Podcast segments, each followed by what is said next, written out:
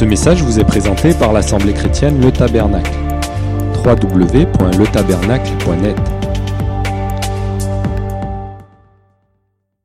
Ce matin, je voudrais essayer d'éclairer une question avant de passer à la prédication. Donc permettez-moi de, de faire une pause dans l'enseignement de ce matin pour répondre à notre partage de vendredi soir. Et ce que je voudrais vous dire, c'est que le commandement de l'amour est uni d'une manière impérative, intimement lié avec la crainte de Dieu.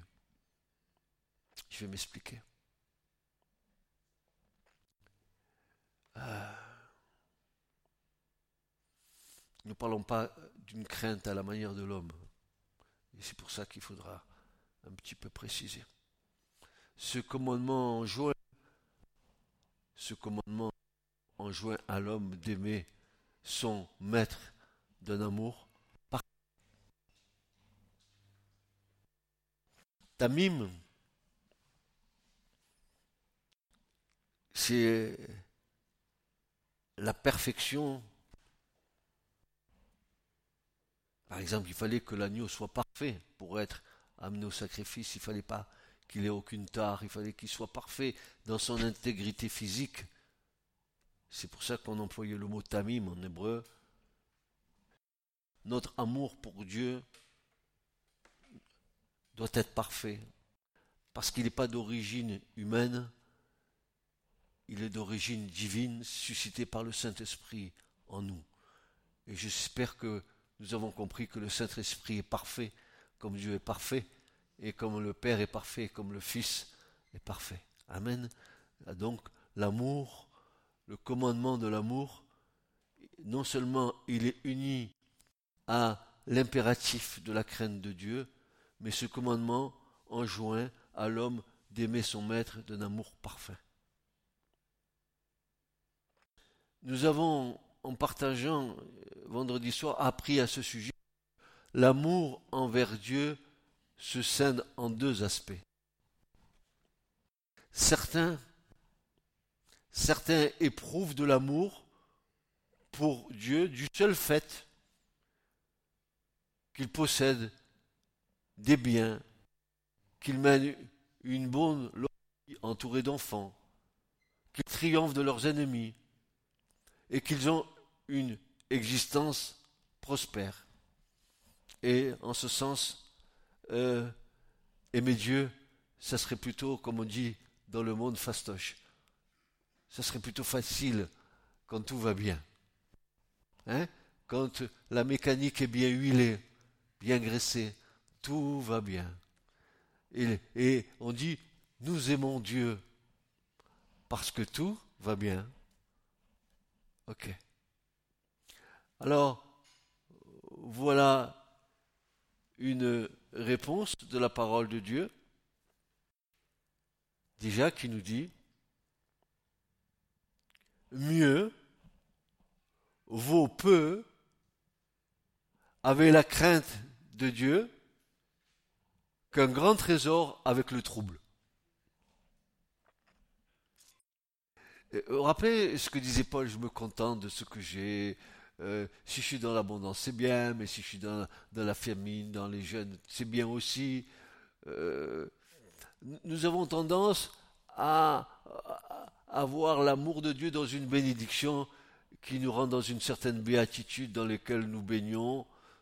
Tout colle, c'est chouette, tout va pour le mieux.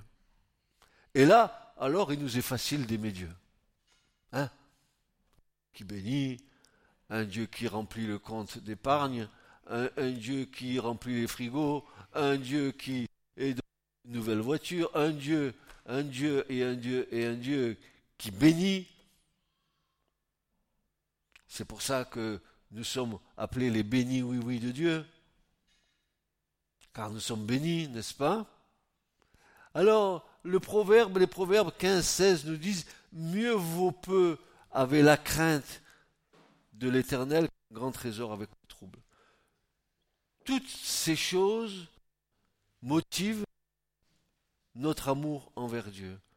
tous les biens matériels font que euh, nous, avons une bonne approche de Dieu. Euh, tout coule de source, tout va bien dans le meilleur des, des mondes. Mais, mais, et voilà qu'il y a un mais qui apparaît. Mais, ah, le mais, ça, ça sème le trouble. Mais, dès que tu as mais, c'est comme une espèce de contestation qui va arriver. Moi, je vous dis que, et moi, je vous dis que, rappelez Jésus avec les pharisiens.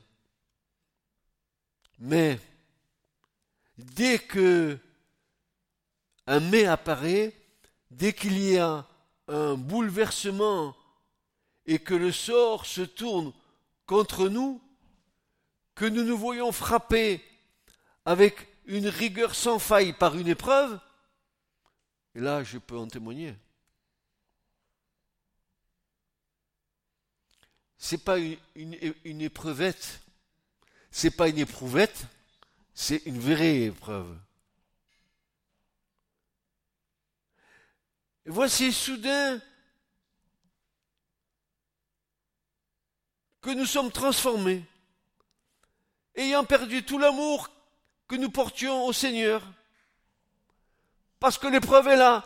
Tout d'un coup, nous voyons que notre amour diminue parce que l'épreuve domine sur nous. N'est-ce pas vrai? N'avons-nous pas tendance, quand l'épreuve arrive, de nous recroqueviller sur nous-mêmes et de rentrer dans un certain mirabilisme nous concernant Ah, que je suis malheureux. C'est vrai ou pas? Quand ça va bien, oh, le héros de la foi, Popeye, tout va très bien. Pas de crainte dans mon cœur. Regardez mes frères, Dieu me bénit.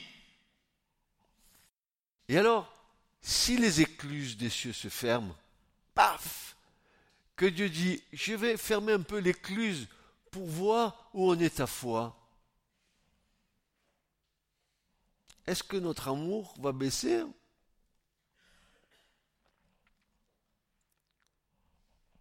Il baissera. En tout cas, il faut souhaiter qu'il ne baisse pas.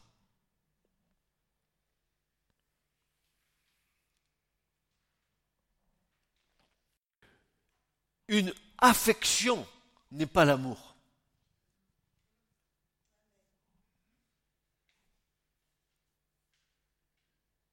Grande différence entre les deux. Une affection n'est pas l'amour et n'est pas l'amour essentiel. L'amour parfait se réalise dans deux circonstances, qu'il y ait rigueur de l'épreuve ou bonheur et prospérité il faut que l'amour demeure égal dans toutes les circonstances de la vie. Il n'est pas question qu'il y ait euh, une météo de l'amour par rapport aux circonstances que nous vivons. Mmh, mmh, mmh, eh oui. Il est tel cet amour parfait qu'il nous amène à aimer notre même, notre maître, même s'il nous ôte notre âme. Même s'il te redemande ta vie.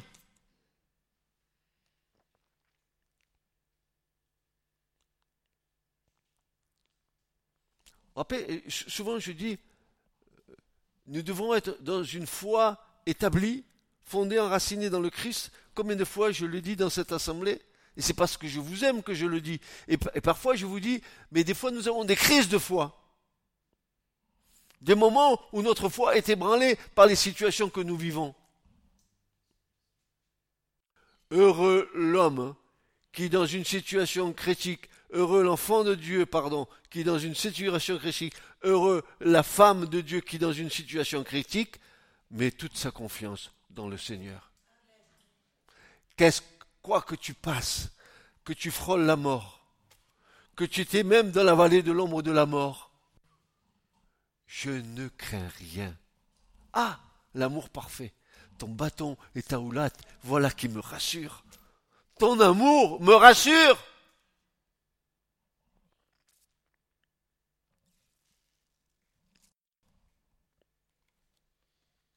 C'est cela l'amour parfait qui comporte ces deux aspects. L'amour parfait est stable, qu'il soit dans l'épreuve ou qu'il soit dans la prospérité, qu'il soit dans le bien-être que Dieu nous accorde. Dites Amen à ça. Dites euh, l'autre côté, je veux le garder sur le même plan que quand je suis bien à l'aise. À l'aise, Blaise. Oui, mais à l'aise, Blaise, quand Blaise il passe par l'épreuve, alors Blaise, il a le blaire qui blaise.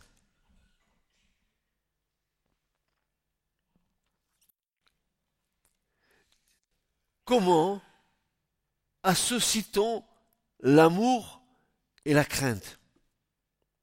L'amour, comme nous l'avons compris, peut, selon un de ses aspects, être inspiré donc par la richesse, le bonheur, la longévité, par des enfants, par la prospérité. C'est alors qu'il convient d'éveiller la crainte et de redouter d'en venir à la faute. Un verset de l'Écriture l'exprime en ces termes Heureux l'homme qui est toujours dans la crainte.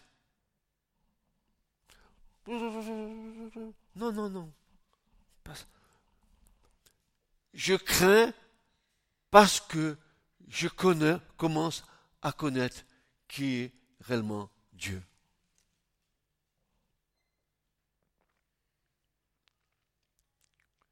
Les chrétiens qui font n'importe quoi, c'est des chrétiens qui n'ont pas la crainte de Dieu, qui ne connaissent pas Dieu.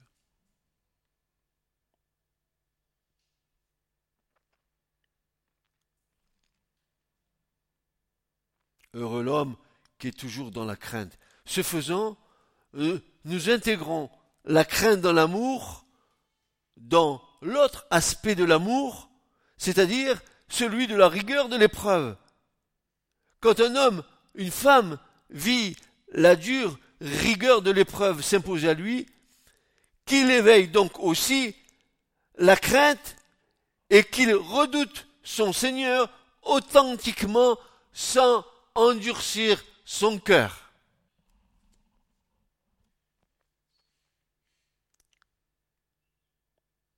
Sans endurcir son cœur. Nous avons bien compris que l'endurcissement du cœur, c'était l'insensibilité que le cœur a de recevoir les choses de Dieu.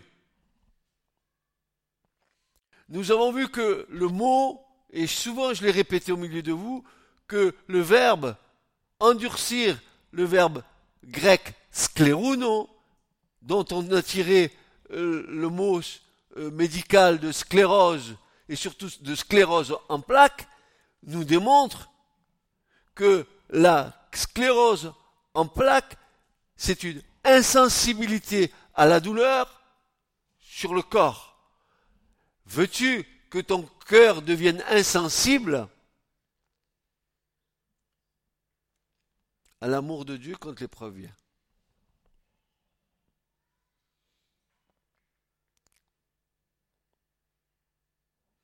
Et il y a encore ce verset qui nous dit ceci, Celui qui endurcit son cœur tombera dans le mal. C'est-à-dire dans cet autre aspect qui est appelé mal ou malheur. Ainsi, existe-t-il une crainte unie aux deux aspects et qui se constitue à partir de ces deux aspects bonheur, prospérité, mais aussi épreuve. C'est cela même l'amour qui est requis. Car l'Écriture nous dit que l'amour parfait bannit la crainte. C'est-à-dire qu'elle bannit la mauvaise crainte, pas la bonne. 1 Jean 4, 18 nous dit Il n'y a point de crainte dans l'amour, mais l'amour parfait bannit la crainte, car la crainte suppose un châtiment. Celui qui craint n'est pas parfait dans l'amour, c'est-à-dire cette crainte de Dieu. Dieu, tu es un, un, cerbère, tu es un Dieu impitoyable, tu es un Dieu qui frappe, un Dieu qui... Mais moi, mon amour parfait, c'est tu es un Dieu grand et miséricordieux, compatissant et lent à la colère. Tu es un Dieu qui nous a tant aimés, qui a donné son Fils unique. Voyez-vous la différence entre les deux?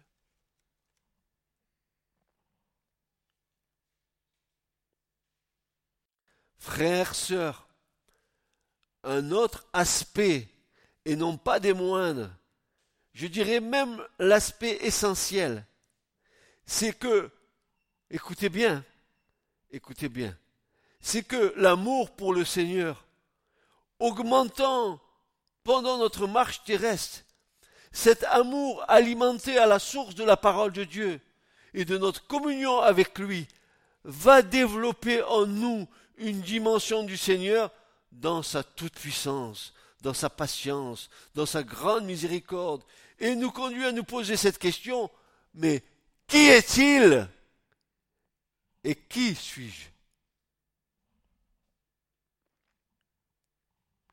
Qui est-il et qui es-tu? Et nous réalisons notre extrême petitesse et son immense grandeur qui nous conduit dans une sainte crainte de la glorieuse majesté de notre roi. Nous diminuons et lui grandit. Nous disparaissons et lui apparaît dans toute sa splendeur. Telle devrait être notre crainte dans l'amour répandu dans notre cœur par le Saint-Esprit et je m'incline devant sa majesté.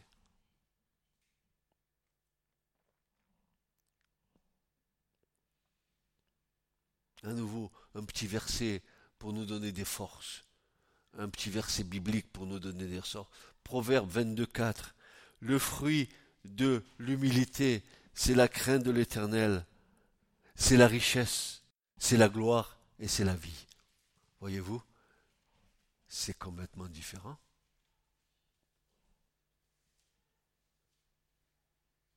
Alors bien sûr, avec, cette base, on, peut faire la différence entre nos affections et le vrai amour, nos sentiments et le vrai amour. On peut faire la différence et c'est vite fait la différence. situation se présente.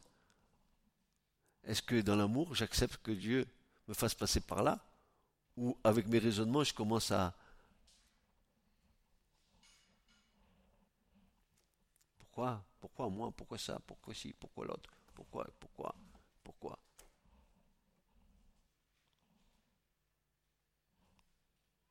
Le fruit de l'humilité, c'est la crainte de l'éternel, c'est la richesse, la gloire et la vie, dira Salomon. Et un dernier point, et je termine là pour ce partage de vendredi soir. Un dernier point qui devrait nous éclairer, c'est que ce mot crainte dans l'écriture, dans l'hébreu. Le mot, le verbe yaré, n'est-ce pas? Il a ce double aspect d'un côté de terreur, de peur, de terribilité, si ça existe ce mot, mais aussi de respect, de piété, de vénération. C'est ça, c'est cette crainte-là qu'il nous faut avoir. Le respect de Dieu la révérence. Je m'incline devant sa majesté. À, qui crois-tu avoir affaire, Église? À, qui crois-tu connaître? Que dis-tu? On a posé la question tout à l'heure. Que dis-tu qu'il est? Et tu dis, oh ouais, je sais, il est le Christ, le Fils du Dieu vivant. Alors, oui, Pierre, c'est pas la chair et le sang qui t'ont révélé ces choses, mais mon Père qui est dans les cieux. Et on connaît le verset en long, en large et en travers. Mais la substance de ce verset, c'est quoi? Le connais-tu, toi? Et la puissance de sa résurrection? Et la communion à ses souffrances? Le connais-tu, toi? Permets-tu que je te rappelle ce que notre cher Paul a dit dans les Philippiens? Hein Regardez. Oh, cher Paul,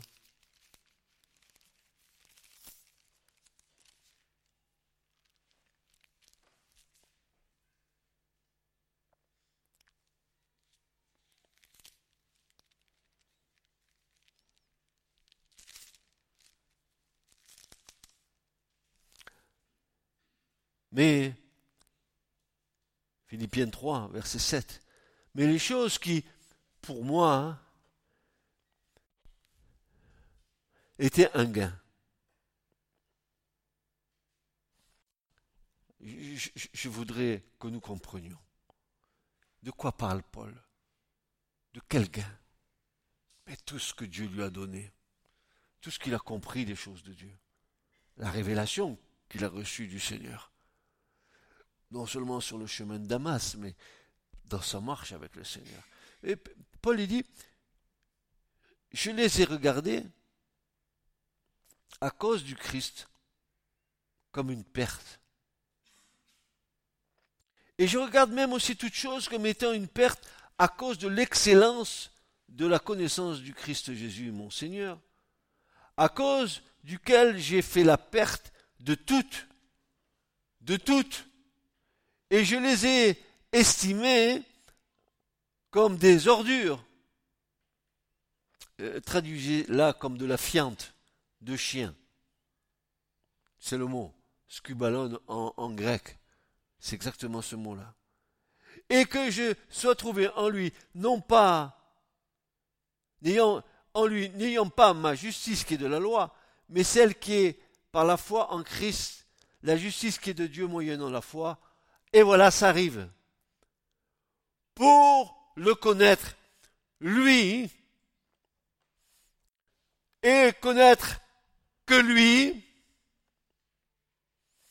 le connaître, Yada, de la même manière que tu rentres dans ta chambre et que tu fermes la porte et que là, dans le secret, avec Christ, tu as une relation d'amour avec lui, est-ce que tu écoutes, Église? Ensuite, et la puissance de sa résurrection, la communion de ses souffrances, étant rendue conforme à sa mort, ce n'est plus moi qui vis, mais c'est Christ qui vit en moi.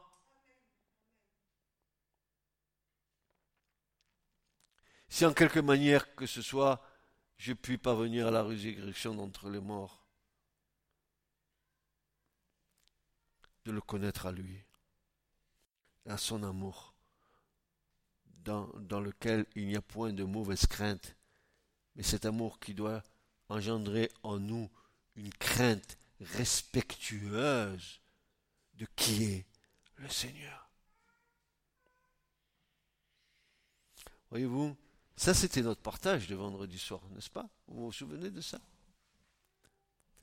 Et ce matin, je vais vous dire, attention, ne mélangez pas affection avec amour. L'affection vient de nos sentiments humains. L'amour, il vient de Dieu. Ne mélangeons pas les deux et ne faisons pas une mayonnaise des deux dans laquelle après on n'arrive pas à se retrouver. Amen. Ce message vous a été présenté par l'Assemblée chrétienne Le Tabernacle. www.letabernacle.net